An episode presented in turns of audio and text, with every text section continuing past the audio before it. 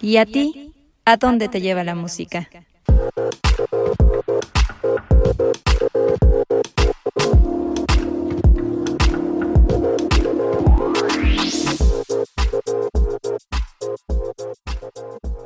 Si nos ponen la canción, el podcast. Hola, ¿cómo están? Muy buenos días, muy buenas tardes o muy buenas noches. Bienvenidos sean a un episodio más de Si nos ponen la canción. Un episodio que ya nos va posicionando a la recta final de esta temporada. Nos quedan cinco episodios más que todavía pues contarán con nuestras anécdotas, con nuestras memorias, ¿por qué no? Como también lo dijo Caleb el episodio pasado, con nuestras peleas y nuestras pequeñas discusiones en, los episodios. Ay, sabía, sabía, sabía que ibas a sacar eso a la, luz. De hecho, iba a comentar, la verdad, se vieron muy decentes, muy propios, todos, ustedes dos muy de acuerdo. Dije, ah, chingados, entonces ya les voy a dejar mejor a ustedes porque pues la gente va a estar cansada de que tú y yo todo el tiempo estemos ahí en la discusión. No, y ahora es el problema porque ahora no llegó Yaya. Entonces ahora va, va, a ser pura pelea. Sí, entonces. Que ya me agarraron estas dos como, bueno, ya me voy a echar allá de flojera y, rascarme la pancita. Hay que Caleb agarre vuelo, ¿no? Mira, trataremos de hacer lo mejor posible en representación de Yaya para que no la decepcionemos. Tratemos, por favor, de no pelear. Tratemos de no fastidiar a los podcast escuchas y pues que tengan un episodio ameno. Vamos a llegar. diciéndome qué hacer. Ahí estás de nuevo diciéndome qué hacer. ¿Ves el tipo de persona tóxica que eres que no permites? No, yo en serio. Hola, ¿cómo están todos? Hola, ¿cómo están todos? Este, por favor, que, espero que les haya gustado la grabación de, anterior, porque tenemos que hacer algunos cambios ahí de grabaciones y este, seguramente me han de haber escuchado algo apachurrado la vez pasada, hablando de esta manera, etcétera, etcétera. Porque normalmente ya ya habla un poquito más despacio. Entonces yo tuve que bajar mi voz para llegar más o menos al mismo nivel de ya. Seguramente me han de haber escuchado un poquito bajito. Pero ahorita que ya llegó la gritona de azul, ah, pues ya, voy a poder ahora, ya, voy, a poder subir la, la, voz entonces. Tú que me conoces, bueno, sí, yo creo que. pues sí. Bueno, no vamos a entrar en esos detalles otra vez. Mire, mejor vamos a empezar a darles información útil, ¿no? Eh, platicarles que ya tenemos todas nuestras playlists en Spotify. La verdad es que eh, estas últimas que agregué estuvieron muy padres me di cuenta que está cañón cómo han participado, cómo participaron con el tema de la canción del concierto y para la canción del desamor. Eso, eso fue un playlist bastante extenso. Mm. Está interesante también ya tener ahí los resultados y darnos cuenta con qué canciones reaccionaron más los mm. podcast escuchas. Estuvo bonito eso. Pero bueno, hablando de la participación justamente de nuestros podcast escuchas, vamos a ya hablar de lleno del el tema del día de hoy, que es, recuerden ustedes, tenían que armar la banda ideal que el guitarrista, que el baterista, que la voz, que esto, que el otro, de la banda soñada y qué canción tenían que cantar.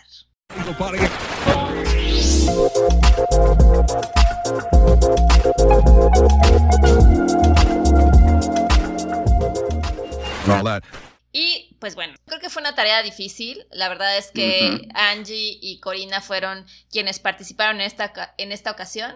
Eh, ya nos contarás qué nos dice Corina, pero por ejemplo Angie nos dijo, aquí vas a estar contento porque puso al gran Dave Grohl, por supuesto, en la bataca.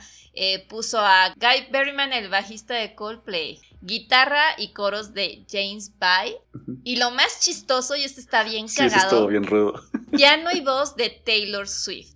Swift, eso está interesante. Está, muy, interesante. O sea, o sea, tiene entre el mundo rockero y entre la ondita pop, ¿no? Y ella nos dijo que iban a cantar la canción de In the Air Tonight de Phil Collins. ¡Wow! O sea, o sea, definición de ecléctico, no manches. Totalmente. Y voy a tener que ser completamente, este, voy a tener que admitir, este, no conozco a James Bay, pero ahorita justo antes estaba googleándolo y no tengo que admitir que no lo conozco. Me estoy suponiendo que es algo popero estoy suponiendo que eso espero, espero estar suponiendo eso correctamente. Fue ahí este pop, pop rock y pop, pop, pop hasta su madre. Entonces, sí. eso, está interesante. Luego se fue Phil Collins, o sea, agarró todos los.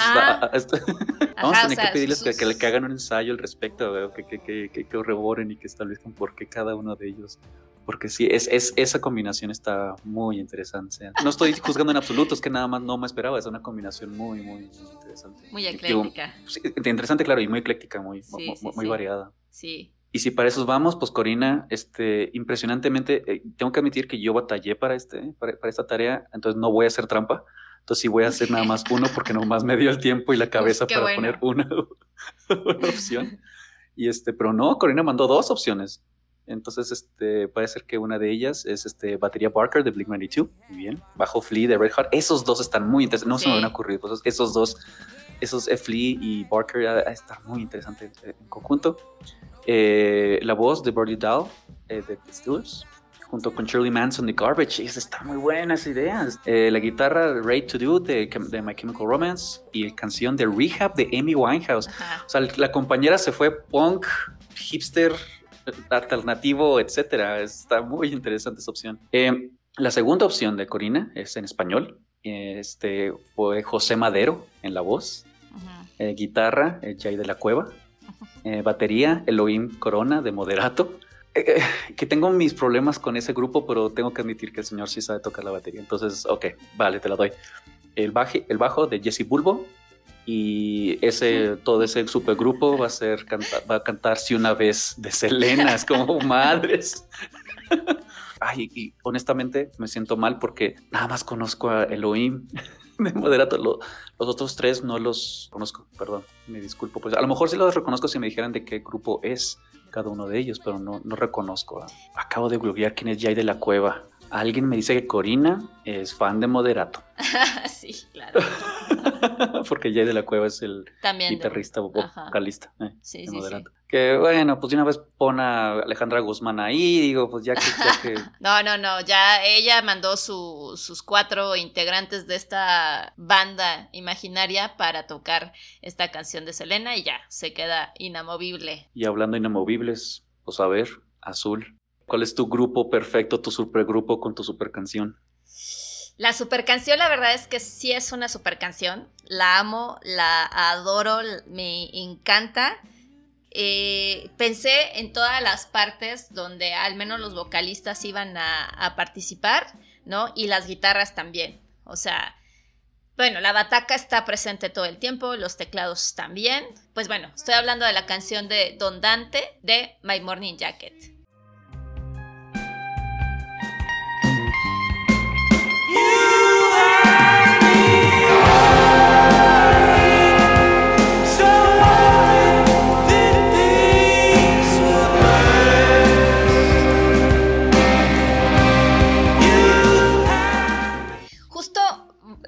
No puse el inicio de la canción. Esto ya es una rola bastante larga, dura siete minutos.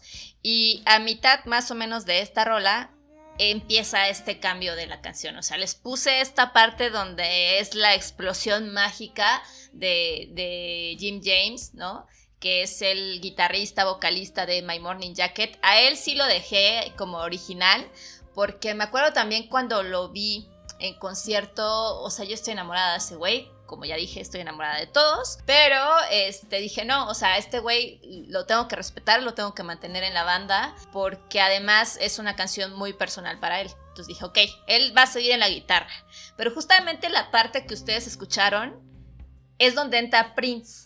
¿No? En el rasgueo de esta guitarra así intensa, porque también, si se acuerdan en un episodio pasado donde mencionamos en qué concierto nos hubiese gustado estar, les dije, en esa presentación donde estaba Prince y estaban un buen de otros eh, haciendo una banda que también fue integrada por varios, y que ahí agarra a Prince y le hace el amor a la guitarra cabronamente como él solamente sabe hacerlo, y dije, cuando yo escuché esta canción de Don Dante, y escuché esta parte y dije, no mames, si esto lo hubiera tocado Prince, hubiese estado poca madre, porque justamente me hizo recordar ese concierto de los que les platiqué en algún episodio pasado.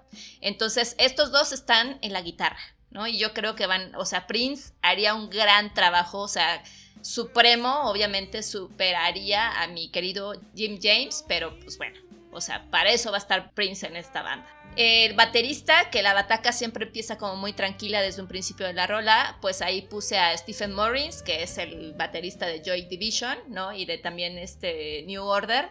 Me gusta, me gusta mucho el estilo de la bataca, sobre todo como Joy Division, me encanta. Entonces dije, pues está bien, porque no es una bataca tampoco tan mega atascada. Y pues creo que lo puede hacer una gran, una gran tarea. Pues bajista, o sea, mi adorada, porque también era así de, vamos a poner aquí el toque de la bajista número uno que, que admiré, admiré un chingo, porque pues en esa época yo estaba enajenada con, la, con los Smashing Pumpkins, entonces estoy hablando de Darcy, entonces quiero a Darcy también ahí en el bajo, empezamos a meter ahí a las mujeres, ¿no? Eh, Steven Wilson en los teclados, porque creo que también es un gran, gran, gran músico. Bueno, ese güey es un genio también, es un gran músico.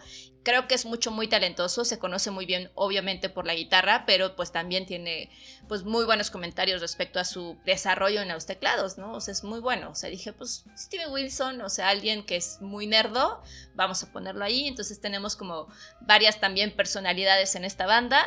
John C. estará como vocal o sea, en la primera parte donde también hace un pequeño, no es falsete, según yo, no sé, o sea, digo, no sé de esos términos, igual y tú me ayudas, le vas a decirme qué fue o no. Falseto. Entonces ahí veo toda esta parte tranquilita, toda la primera parte de la canción, veo a John C. ¿no? En su estilo ahí, porque además la canción es muy, este, Siguros, ¿no? Es súper lenta, él empieza ahí eh, a cantar, es una vocecita muy aguda, entonces dije, esa voz es de Josie, definitivamente. Pero cuando empieza esta parte que les puse, yo me imaginé a una mujer. La voz, la presencia de la voz de una mujer estaría muy interesante cantando esta parte donde él de plano se rompe en la canción. Pensé en Jenny Beth que es la vocalista de Savage. Esta mujer yo la amo también, ¿no? O sea, me acuerdo cuando la vi en concierto, dije, están cabronas estas morras, pero esa vieja estaba impresionante. Canta increíble, tiene una presencia su voz increíble, o sea, no es tan sweet, no es femenina, ¿no? Es muy fuerte la voz de, de esta morra, de Beth es una gran músico también, es francesa, eh, tiene proyectos en varias bandas, está pues obviamente su banda Savage y también hace cosas como independientes, es además actriz, entonces está cañona, está muy completa y creo que esa parte la va a lograr increíble. Así yo hablando de la va a lograr porque sí lo van a hacer. lo, van a hacer, eso es obvio, eso es lo que va a suceder. Prince va a venir del más allá, algo va a pasar o lo traerán en holograma o lo que sea, pero esto va a pasar. Y pues bueno, o sea, creo que cada uno tiene, vuelvo, o sea, la bataca estará siempre presente, o sea, Steven Wilson estará siempre presente en el teclado, sé cuándo empieza la, guitarra de James James, cuando entra entonces también Prince, y pues bueno, ya platiqué también cómo participarán las voces en esta rola. Es una canción increíble, la verdad es que no hay mucha información, para mí lamentable porque My Morning Jacket es una banda, es una de mis bandas favoritas. Este álbum, de hecho, bueno, esta canción salió en el álbum Z, que salió en el 2005. Y pues bueno, o sea, ese álbum, desde que empieza, de hecho, Don Dante es la última canción de ese álbum y creo que es una magnífica manera de cerrar un disco, porque es una gran, gran, gran rola. Pero esta canción tiene una historia triste, como muchas de las canciones que les traigo, porque pues soy la emo. Este. Antes de formar My Morning Jacket, Jim James fue el vocalista y guitarrista de Mod of Sundays. Esta banda la tenía junto con Aaron Todovich, que era uno de sus mejores amigos. Tengo entendido que ellos empezaron a componer esta canción, sin embargo, pues este Aaron no la, no la terminó, porque el 14 de noviembre del 2003 él se suicidó. Eh, Aaron tomaba antidepresivos desde los 15 años, pues Aaron tenía depresión, tenía broncas fuertes, pues, lamentablemente terminó eh, suicidándose. Y pues lo que hizo James fue pues terminar el disco, terminar esta canción. O sea, es muy triste, evidentemente todo lo que pasó. Él, eh, James, en una entrevista dijo que eh, cuando grabaron esta canción sintieron que la presencia de Aaron estaba ahí con ellos porque el ambiente se sentía como muy triste. Digo, la canción evidentemente lo es, ¿no? La, escucharon y, o sea, empieza muy, muy triste y de pronto se rompe, ¿no? O sea, es muy, muy emotiva, se siente, vaya. Y entonces dice él que cuando la estaban grabando, pues ellos creían, o sea, el ambiente estaba pues triste, pesado y les gusta pensar que Aaron estaba ahí con ellos en el mismo cuarto. Y al final, pues todos empezaron a llorar mientras seguían tocando la, canción, porque sí fue como una energía muy emotiva para ellos. Entonces, aquí ya, ya nos diría, uy, qué miedo, y ya hubiera dicho, ay, no, y ya hubiera sacado el escapulario, el agua bendita y mil cosas, porque aquí en, si nos ponen la canción no, y no queremos que se nos vuelvan a caer cosas ni hablar de fantasmas ni nada, pero pues es una historia emotiva, eh, es un resultado este, muy bueno. Esta es una canción que a mi gusto, o sea, hace un gran trabajo, ¿no? Representando todo lo que puede este, sentir Jim por la pérdida de su amigo, pero al final creo que es brutal. Espero que les haya gustado el ejercicio de esta canción de, de Don Dante con estos integrantes que traté de pensar muy bien la participación de cada uno de ellos eh, en los momentos precisos y exactos. Entonces, esa es mi banda. Te fuiste bastante hipster ahí. Mucho bueno, Y, mientras que metes a Darcy y Prince, entonces está una combinación de una combinación de, de, de, hipsters y demás. No, pero sí estaba muy interesante la, no conocía la historia de, la canción. Ya, ya, entiendo por qué está tan triste la canción. No solamente por el tema, sino sí se nota leguas cuando alguien trae una cierta energía, una cierta vibra dentro del, del estudio de grabación. El cuarto, el espacio, eh, etcétera. Hay muchas cosas que en combinación terminan sucediendo. Ah, mira, corazón, todos están muy tristes. Sí, pues sí. No solamente por la, la, letra, sino también por, por, lo que ha sucedido. Que yo no sé si, si esté estudiado o no que, que cantar o tocar una canción con ese sentimiento tan a flor de piel realmente, o sea, sea medible si logran un mejor resultado o no. Yo he visto esta canción en vivo, afortunadamente. He visto muchos lives también que están en YouTube y yo los veo increíbles, ¿no? O sea, siempre la tocan con muchísimo sentimiento. En una entrevista que hizo este Jim James también y que platicaba sobre, sobre la canción, él mismo en una entrevista se pone a llorar, ¿no? Porque recuerda a su cuate. Entonces, sí, eh, tengo entendido que era un amigo muy, muy querido. Eh, ahí pues la reflexión, además de todo esto, o sea, estuve pensando, pues la verdad es que a veces no conocemos la situación que puede vivir un amigo, un ser querido, cercano. Y pues tratemos de hablar siempre con nuestras amistades, ¿no? O sea, yo sé que cuando hay personas que están en una depresión o en una situación difícil, a veces lo que hacen es tenderse a cerrarse aún más, ¿no? Pero pues aquí tal vez el mensaje es no olvidemos a nuestros amigos. Digo, si es una situación en donde planos se cierran, pues tampoco podemos obligarlos, ¿no? Pero estas, este tipo de cosas pueden estar pasando y, y, tú no te puedes dar cuenta de que tu mejor amigo está en una situación crítica, complicada, en donde tal vez la misma situación se distancian, pero pues no sé, igual y podemos hacer un poquito más y estar más atentos de nuestra gente. No, definitivo. Ahora también está el otro lado de la moneda y también de que estoy de acuerdo contigo, hay que estar en contacto y ver que todo esté en orden y que todo esté bien y celebrar, celebrar los momentos agradables, así como estar ahí en los momentos difíciles. Pero también hay que recordar que yo no soy responsable del, estado de ánimo de alguien más. ¿no? El, lema de mi vida es siempre don't be a dick.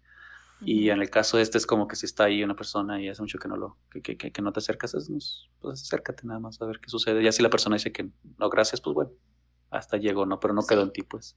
Sí, claro. Pero bueno, si quieren regresamos un poquito a lo, al tema principal del, del, del, episodio, que es este, pues hablar justamente de, de, de, grupos que parecerían un sueño hecho realidad, el que se han juntado. Eh, pues en la historia de la música ha habido diversas agrupaciones como estas. Es algo que nosotros en, el, en, nuestra área de fanáticos musicales llamaríamos como supergroups digamos, los antecedentes de estas ideas para ver qué tan originales somos al momento de estar agrupando a nuestros compañeros de, música de las grandes ligas.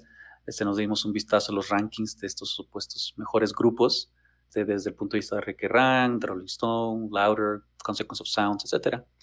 Y sin duda parece ser que todos más o menos están de acuerdo que el antecedente de este concepto surgió desde que Eric Clapton, Jack Bruce, Ginger Baker formaron al grandísimo y llamado Cream en 1966. Entonces comenzamos con esa idea principal no, no es necesariamente nada nuevo, ya es algo que se han hecho desde bastante tiempo, pero pues comencemos con el que seguramente muchos de ustedes han de, han, de conocer, que es seguramente el que más, cuando uno dice supergrupo, dice, pues bueno, el que más o menos surgió hace poquito y que más o menos todo el mundo conoció, fue Audioslave. Este, el fallecido líder de Soundgarden, de Chris Cornell, y Tom Morello, Tim Comerford y Brad Wilk, de Rage Against the Machine, murieron fuerzas en 2001 y llamaron a su nuevo proyecto, Audioslave. Ahora está interesante porque yo recuerdo muy bien que cuando salió Audioslave, eh, vamos, a mí me gustó la música, pero muchas personas detestaron el grupo porque todos dijeron, ¿a, poco ya sacaron a Zack de Rage Against the Machine? Y ahora falta que, pues, que ponen a este modelo que se cree cantante de Soundgarden. Obviamente ese no fue el caso, están haciendo un experimento y definitivamente, en mi opinión, es un fantástico. Pues sí, cuarteto. Y bastante exitoso, considerando que normalmente cuando hablamos de supergrupos parecería ser que nomás hicieron un experimento y se quedaron juntos por un par, o sea, por, para un, a lo mejor lanzamiento de algún álbum y después dijeron, pues gracias por, gracias por la participación, por cada quien por su esquina. Pero este no, este cuarteto lanzó tres álbums. Su debut en el 2002, Out of Exile 2005 y Relations en 2007. Eh, combinando sin esfuerzo los elementos más poderosos de otras bandas con una inclinación al rock clásico. Eh, definitivamente es algo muy, muy presente y se nota un fenomenal emparejamiento de Cornell con la guitarra de Tom.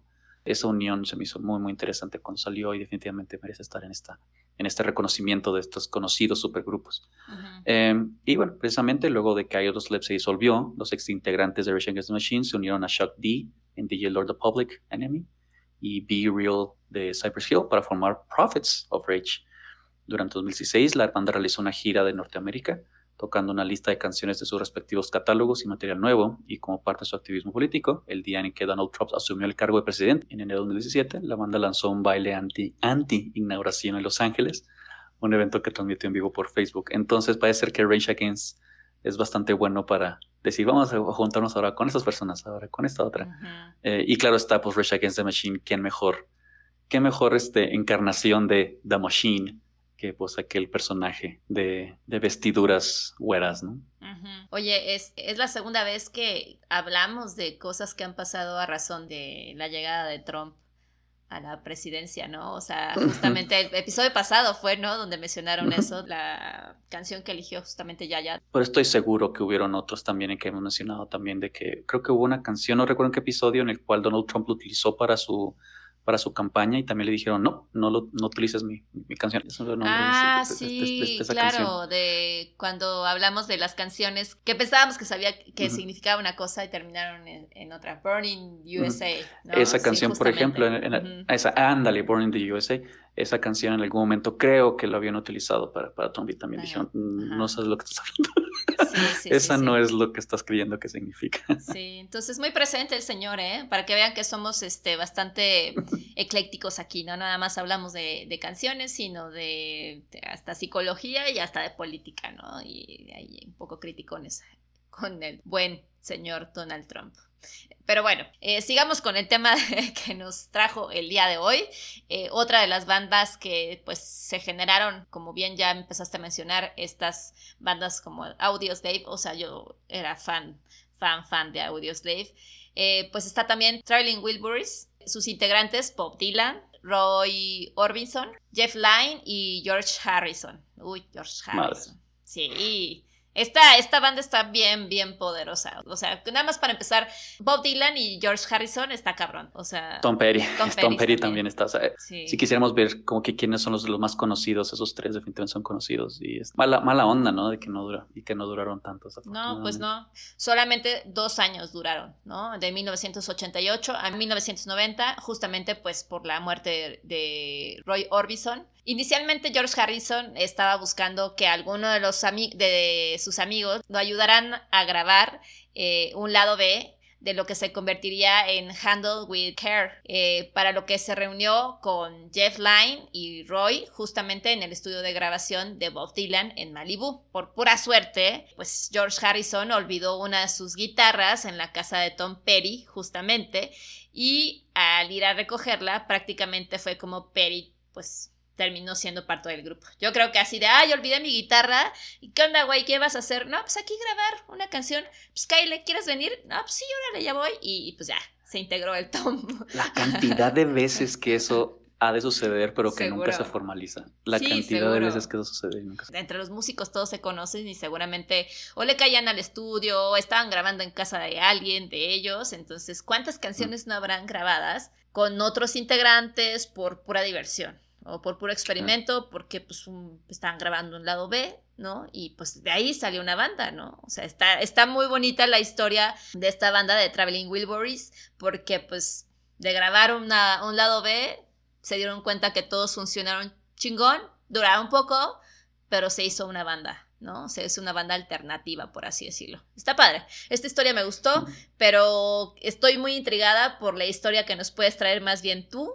Así que ya quiero saber, ya quiero saber tú qué hiciste. Sí, estuvo bien ruda esta, esta tarea. Este, voy a tener que admitir que no me fui tan holístico como tú, en el sentido de que esa es la canción, que esta canción, esta persona debe poder tocarla muy bien, etcétera, etcétera. Ajá fue más bien cuál es mi sueño mojado, en el cual, ok, yo quiero ver eso. Ahora, de que vaya a funcionar o no funcionar, quién sabe, este, pero nomás dije, voy a agarrar todas las personas que digo, ay, no manches, me gustaría tener estas personas juntas, nada más para poder decir, ah, mira, estuvieron juntas.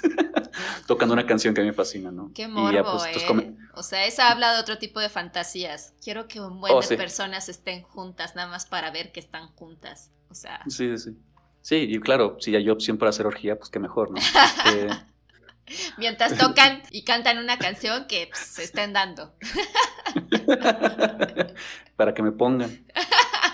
La canción. Este, entonces, Comenzamos con la canción. Este, esta canción es una canción que hace un par de años creo que, creo que me salvó la vida. Se llama Invincible de Tool del álbum Fear, Fear Inoculum.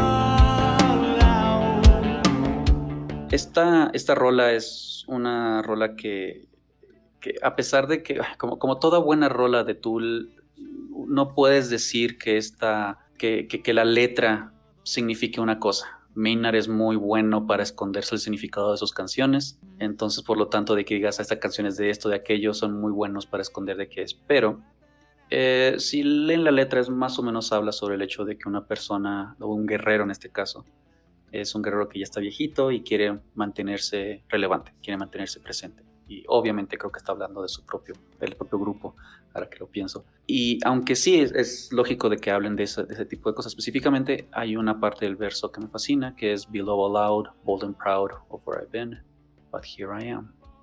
En el cual es como, pues sí, puedo estar diciendo cosas de todo lo demás, me puedo decir de todo lo que yo he sido, pero sigo aquí, Entonces, esa, esa parte en ese momento de mi vida me, ayudó mucho a, mantenerme a flote. Es decir, si, sigo aquí, no importa de lo que sucedió anteriormente, no, no, importa de lo que me haya sucedido anteriormente, sigo aquí, Entonces, por esa parte es algo que a mí personalmente me, pegó muy fuerte. Entonces, comenzamos con esa, con, con la canción, porque es, pues, además de que pues hace un, buen, hace un buen rato que no platicaba de Tool en, en esta serie, ya creo que hacía tiempo de, ya abrirme un poquito al respecto y mencionar Tool en estas circunstancias. Cierto, cierto. Eh, entonces, digo, perdón, pero no va a haber otra persona mejor que cantar esta canción que Maynard, entonces va a ser Maynard como vocal.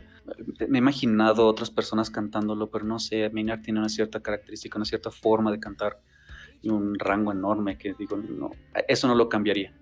Lo que sí cambiaría serían las partes de, de por detrás, eh, no específicamente que no me gusten, sino que, no sé, me gustaría ver qué es lo que hace otra persona. Nada en contra de Danny Carey, fantástico baterista y obviamente hizo un trabajo fenomenal en esta canción. Pero tendría que agregar mi baterista favorito, se llama Josh Fries, es el baterista de Perfect Circle y fue el baterista de Nanny Nails por un rato, también fue el baterista de Rave, etc. Ha habido una, tiene una trayectoria enorme de trabajos de baterista y ahorita en mi opinión es el, probablemente el mejor baterista que, que, que existe en el sentido porque no solamente es técnicamente muy bueno, o ese señor tiene una fenomenal este, tecnicidad y precisión en su beat que es muy bueno, pero además de eso tiene una pasión enorme, se nota como el güey está, o sea, está tocando la batería y están los platillos y bombos volando por todos lados, se nota que el señor está metido en la canción. Y siempre que él entra a un grupo, porque normalmente él comenzó como un, eh, como un baterista técnico, es un baterista que le piden venir al estudio y le dicen toca esto, porque la banda no tiene batería, no tiene baterista. Y gracias a eso el señor muy rápidamente encuentra cosas que hacer, pero además de eso es muy dado a contribuir. Y uno de los lugares donde yo lo conocí fue justamente en A Perfect Circle. Se convirtió en, la batería, en el baterista de, la banda por un muy buen rato y se nota que cuando Billy Howell tenía ya ciertas formas de hacer batería y dijo, yo creo que hagas esto y se nota con Judith, se nota con Tree Libra, se nota con muchas de las canciones en Mertenoms que Josh le mete de su, de, su cosecha.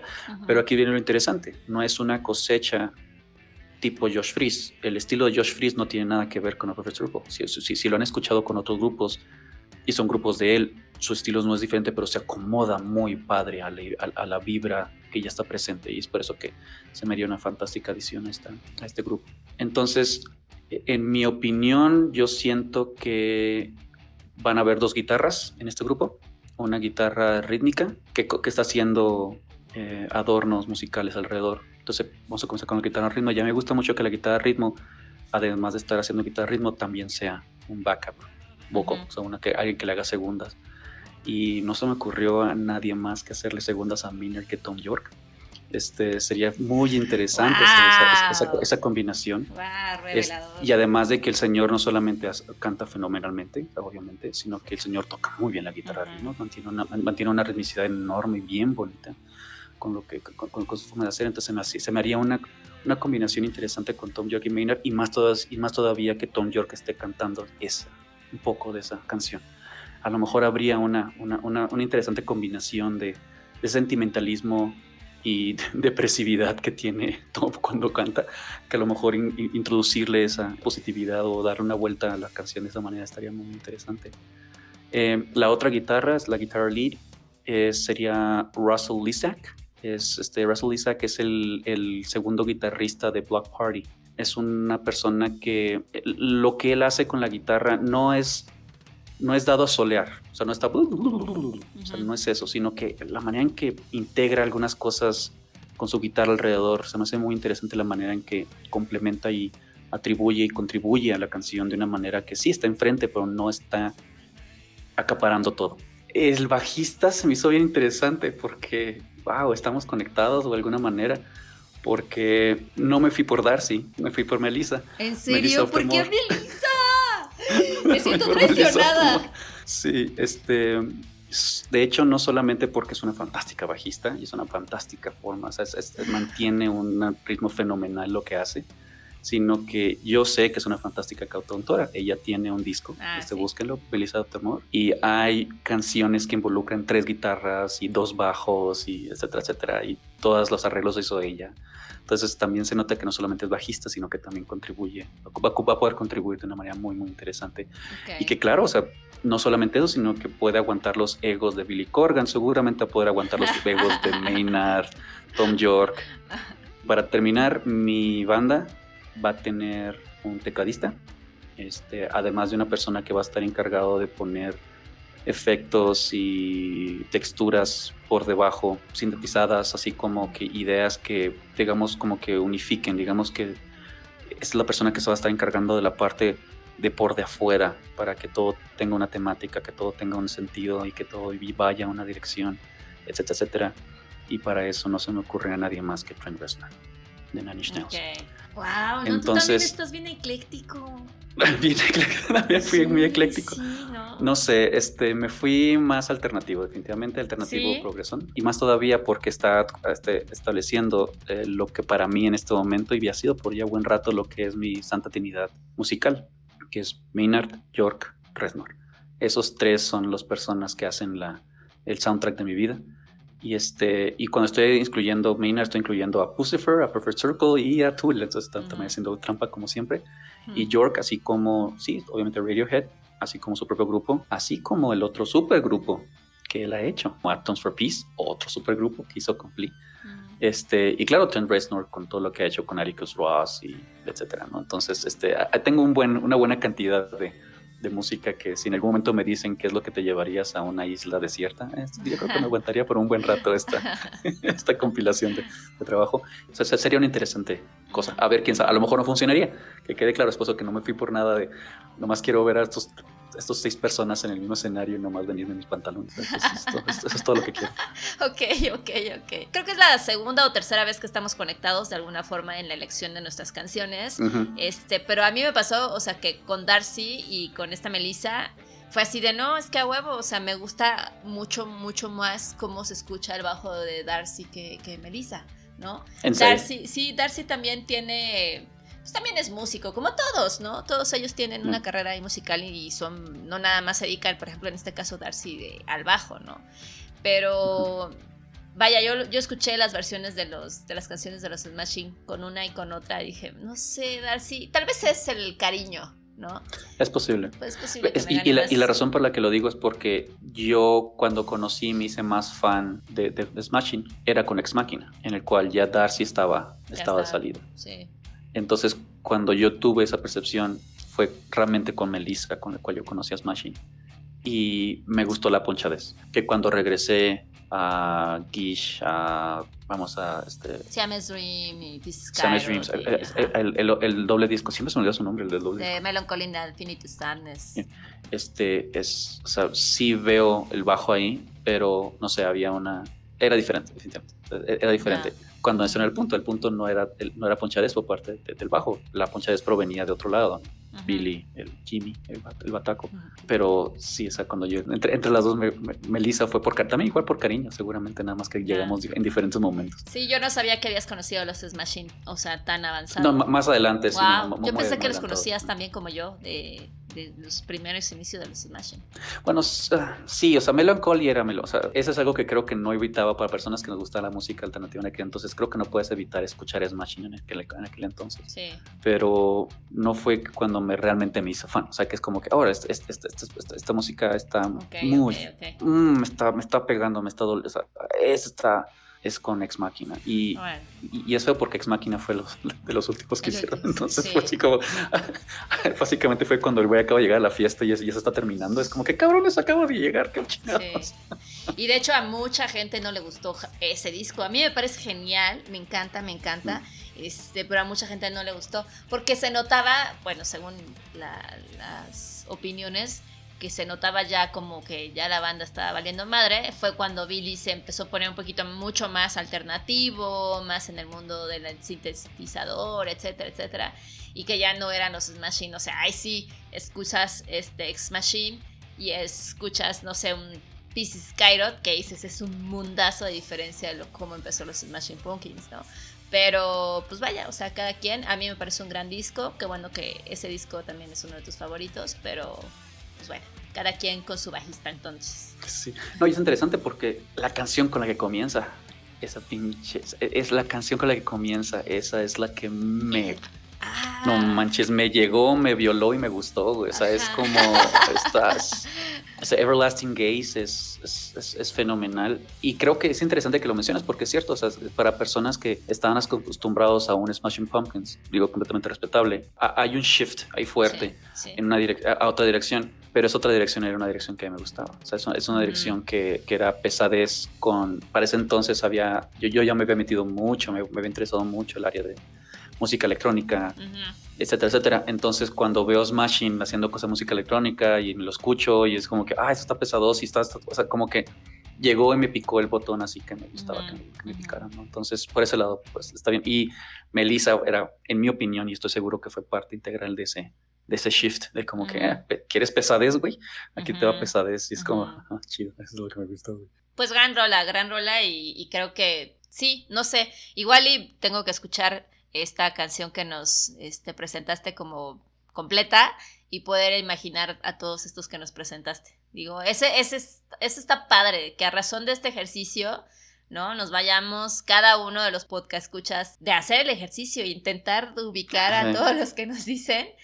Ahí, y, les, y, nos hemos dado buena cantidad de tarea porque tu canción y la mía son largas, hasta la, mía es de 12 minutos y gacho, entonces este, hay mucho donde la van a meter. Sí, van a invertir un buen tiempo ahí haciendo ese ejercicio. Y pues sí, que si continuamos hablando sobre, esos, sobre supergrupos al respecto, pues no podíamos dejar de mencionar a Dave Grohl, obviamente, sí, se aguantan, y la fenomenal grupo que hicieron, Them Crooked Vultures, en el cual estaba pues obviamente Dave Grohl, Josh Home de Queens of the Stone Age y John Paul Jones de Led Zeppelin. O sea, es no manches, qué combinación fenomenal. Con canciones como New Fang, Mind Your Racer, No Chaser, No One Loves Me and Neither Do I. O sea, es, es ese supergrupo, sí, realmente supergrupo, porque este, y que hay que recordar que, este, que Dave Grohl, vamos, Dave Grohl y Josh Home no me sorprenden. Recuerden que Dave Grohl fue baterista también por un rato de, de, este, de Queens of the Stone Age, eh, en The Tour, pues.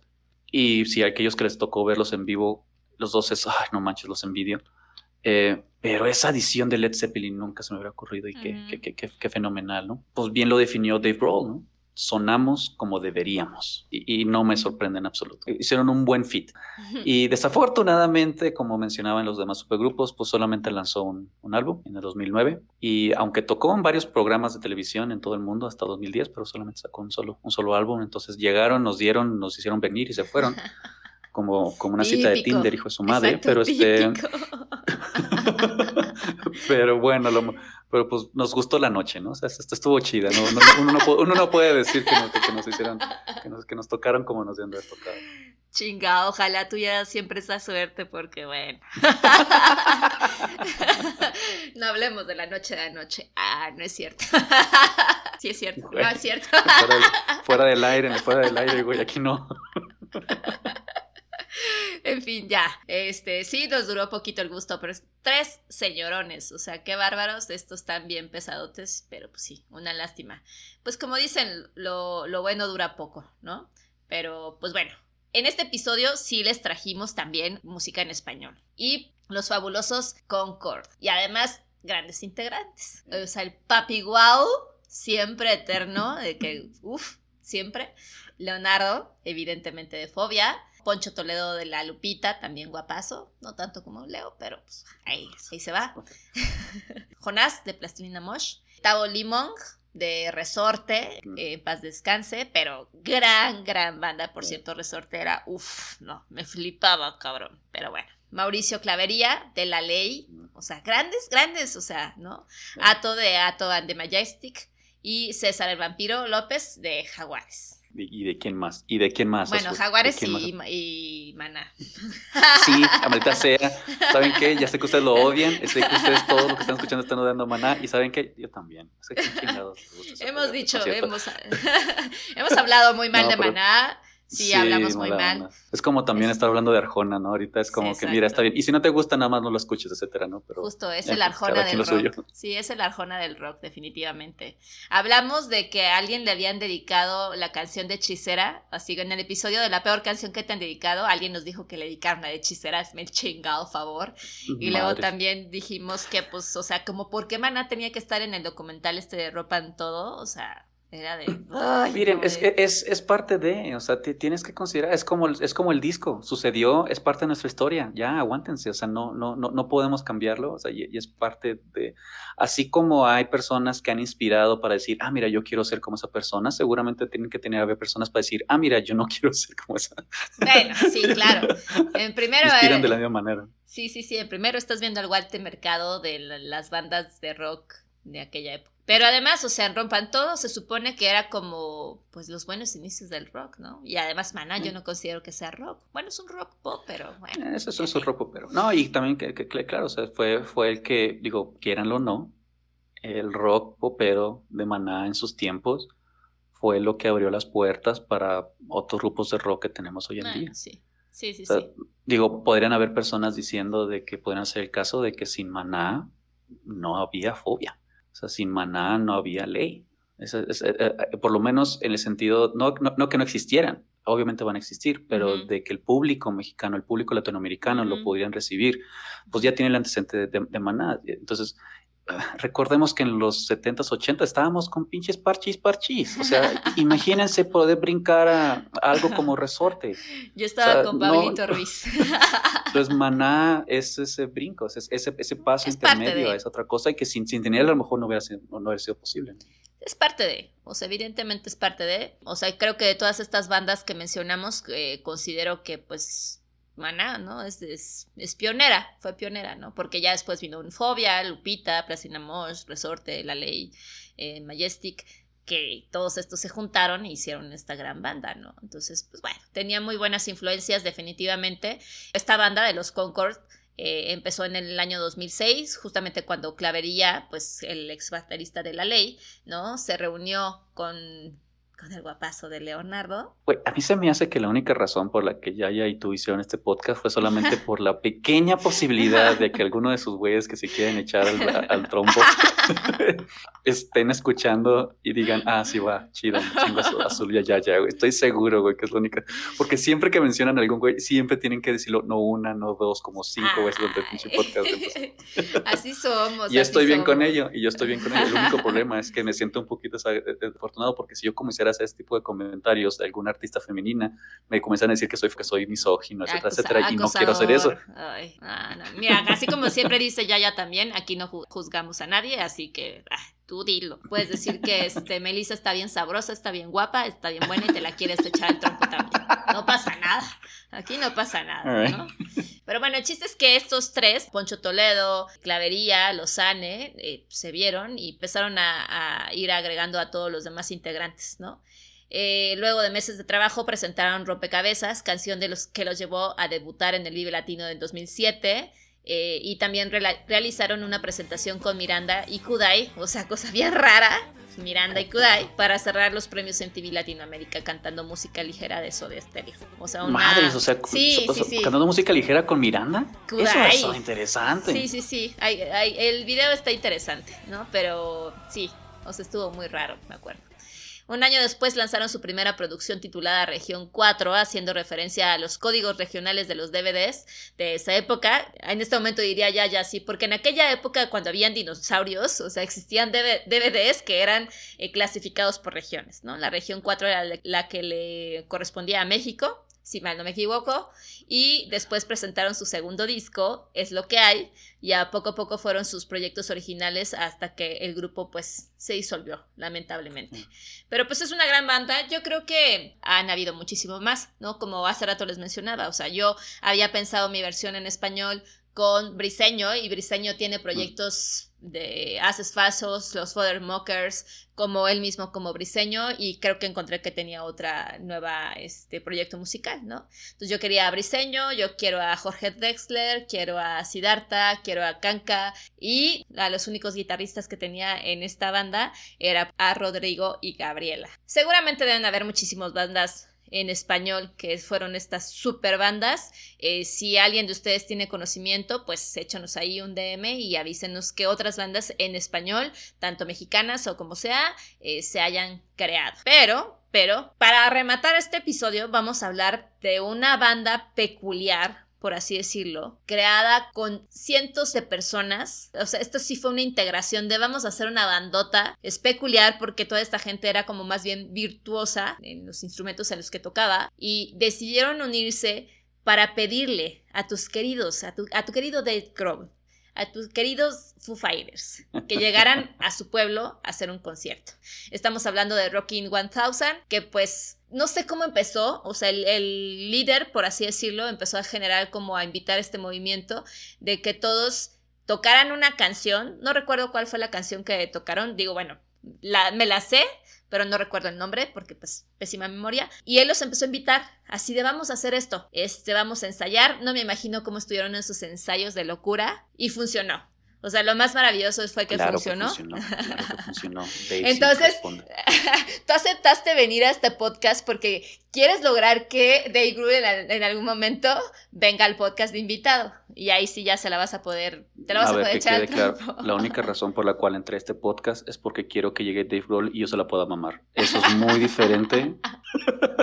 Yo le iba a este, decir, pero... Por cierto, hace poquito, este, hablando de Dave Grohl, y que bueno que mencionas el nombre, este pequeño comercial acaba de poner en su canal de YouTube, acaba de poner una, una rendición de Everlong, cantada acústicamente, en la cual explica el origen de la, de la canción. Y ah, muy bien, tienen que verla. Está Bien, es todo. Luego nos pasas el link para que se los pasemos a, a nuestros podcast escuchas eh, y lo compartamos porque, pues, una tarea más del profesor Caleb. Gracias. No, pero y son ese tipo de cosas que se me hacen interesantes. De hecho, la primera vez que yo vi ese video de, de los Southhausen este, bueno, de, este video de los mil y garra, que creo que fueron mil y dos, o sea, ni siquiera fueron apenas mil, fue un poquito más. Yo al principio creí que nomás era un, un experimento y tan tan, y parece que así fue el caso, que no sabes cómo se con experimento, pero después que se juntaron y han, han hecho tours y que, no sé cómo fregados juntaron a un, un avión o una carretera para poder llevar a mil, a mil integrantes de uno para otro. También, y antes de, proseguir, este, también creo que es importante mencionar algunas otras agrupaciones que, que, a lo mejor no mencionamos, que no sé si se podrán calificar como supergrupos, pero definitivamente creo que, vamos, ameritan la, la mención.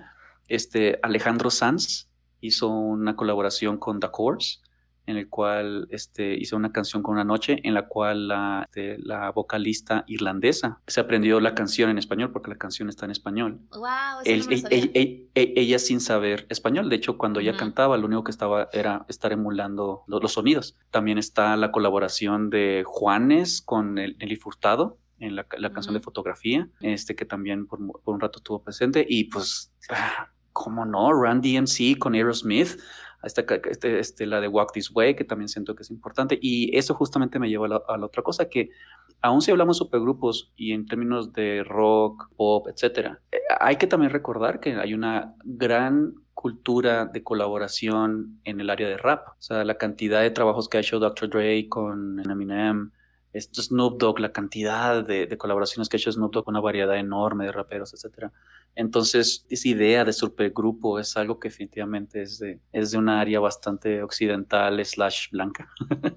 Mientras que la idea de colaboración, de darnos, bla, bla, eh, pues sí, parece que vamos, moderato con Alejandra Guzmán, o sea, los señores se hicieron tours y pasaron, pasaron un chorro de tiempo juntos y se hicieron un chorro de cosas interesantes, bueno, interesantes creo que es la palabra correcta, este, etcétera, y es algo que para nosotros lo, lo más normal del mundo de llamar al, al vato y al, y al, compa, voy, vamos a juntarnos a hacer tal cosa y así muy inoficialmente, cuando entras a la parte de, de, la comunidad de supergrupos, parece ser que esto, no, no, no, espérame, es que aquí entre nosotros y es extraño porque, como bien dijiste al inicio, y estoy seguro que también, o sea, por ejemplo, la cantidad de trabajo que yo sé, que sabemos todos los fans de Maynard y Trent Reznor, que sabemos que los señores hicieron en conjunto, e, es, es enorme, pero no, no, no sale a la luz.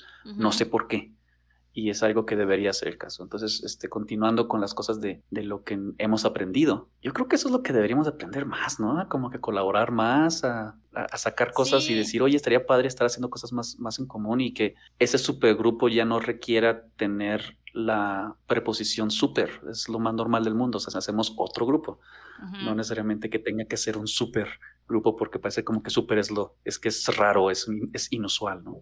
Mientras que realmente debería ser lo contrario. Ajá, claro. Todas estas colaboraciones pues, son interesantes, aunque no sea una banda en sí formada, pero como colaboración queda interesante, que justo fue, fue el ejercicio que hicimos el día de hoy crear una colaboración. O sea, no te ibas a imaginar que un OV7 cantara canciones de Cabaj junto con ellos mismos y viceversa, ¿no? O sea, todos estos grandes conciertos que han hecho que invitan a miles de bandas o de, en este caso, grupos o agrupaciones poperas, pues al final terminan haciendo una super banda. ¿No? Entonces ahí tenemos buenos ejemplos en español de que sí han habido colaboraciones o superbandas en el pop y en español, etc. Pero bueno, yo voy a decir que, aprendí. Eh, aprendí que mezclar y que si mezclas con un chingo de ingredientes o en este caso personas, puede tener muy buenos resultados. Así que ustedes... Sale mole. Sale mole. Ocurre. Ustedes inviten convoquen a gente y van a tener muy buenos resultados. No está mal. Pero bueno, hasta aquí terminamos el, episodio de hoy. No sé si tienes algo más que agregar de todo esto que hemos platicado. De hecho, de hecho, es interesante porque hay una banda, este, hay, hay, una banda que si quieren ver que parece, que parece como que es un supergrupo por el tamaño enorme. Digo, no le llega a los Rocking 1000, ¿verdad? O sea, esas son, esas, esas otra Esas son mamadas. Pero se, llama, pero se llama Mother Falcon y son como 20 integrantes, algo así. No, sé, eh, no, sé cuántos sean, pero es una banda completa con su sección de, de viento, su sección de la, la, pero es música alternativa, es música hip, hipster zona más o menos. Y está muy interesante, está muy, padre. Bueno, las bandas, por ejemplo, también japonesas o de, de, por allá también son un chingo, ¿no? O sea, me hiciste recordar a Tokyo Ska Paradise Orquesta, que también son un chingo, ¿no? En el escenario. Entonces, allá yo creo que sí se les da a tener también eh, agrupaciones numerosas, vaya. Pero pues bueno amigos, muchísimas gracias por habernos escuchado este episodio. Esperamos que todo este ejercicio que pues les trajimos Caleb y yo les haya gustado, que puedan ir a su computadora en este momento y empezar a escuchar las canciones que les presentamos y tal vez hacer el ejercicio mental de si funciona o no funcionan nuestras canciones con quienes propusimos, que también las que nos mandaron Angie y Corina. Y pues también si nos quieren mandar su participación, pues adelante, ya saben, eh, estamos abiertos a que nos manden sus comentarios y pues les avisamos que el próximo episodio, también más allá de mandarnos su, su banda o su super banda, eh, mándenos la Power Song, la canción que escuchas en las mañanas. Esa canción que de pronto dices, hoy necesito levantarme con energía, con ganas, con buena actitud. Esa canción que siempre te pone pues de buenas a cantar mientras te bañas, o sea. Voy a hacer trampa. Ya, digo desde ahorita, voy a hacer trampa. Ya, te aguantas. No, no se vale, no empiecen. O sea, ya ya en este momento hubiera dicho que sí, que también, que porque, o sea, no, se, no puedo con ustedes. La verdad, no puedo. Mi estructura, mi estructura Virgo de así tienen que ser las cosas, no puede con ustedes. Pero bueno. pues yo, te aguantas. A mí, no, Virgo, que, que, viene del área de Virgen. Ajá. sí, claro. y, de igual, y, de igual, y con esa misma, y con esa misma idea vamos a platicar de nuestras cuentas de las redes sociales este, en, el, en el Instagram es, si nos ponen la canción y en Twitter es arroba ponen la canción. Eh, por mi parte es todo y muchas gracias por haberme invitado, como siempre, muy, muy agradable la, la visita a las mentadas de madres que siempre, que siempre nos damos. a ver, a ver qué nos dice el público conocedor. Si les gustó la versión Yaya Caleb porque es más light, más ligera, porque ustedes bien bonitos, bien de acuerdo, jijiji, jajaja, o esta versión de estarnos ventando madres que somos más pelados, somos más albureros y pues ve. Pues muchas gracias también a ti Caleb, un gustazo como siempre y es un gustazo también conocer de música a través de ti. Y pues gracias a todos por haber participado, gracias por participar siempre, por escucharnos y pues ya saben, mándenos sus canciones, nos estaremos viendo el próximo martes, los queremos mucho, cuídense mucho, cuídense mucho en estas vacaciones, nos vemos el próximo martes. Adiós.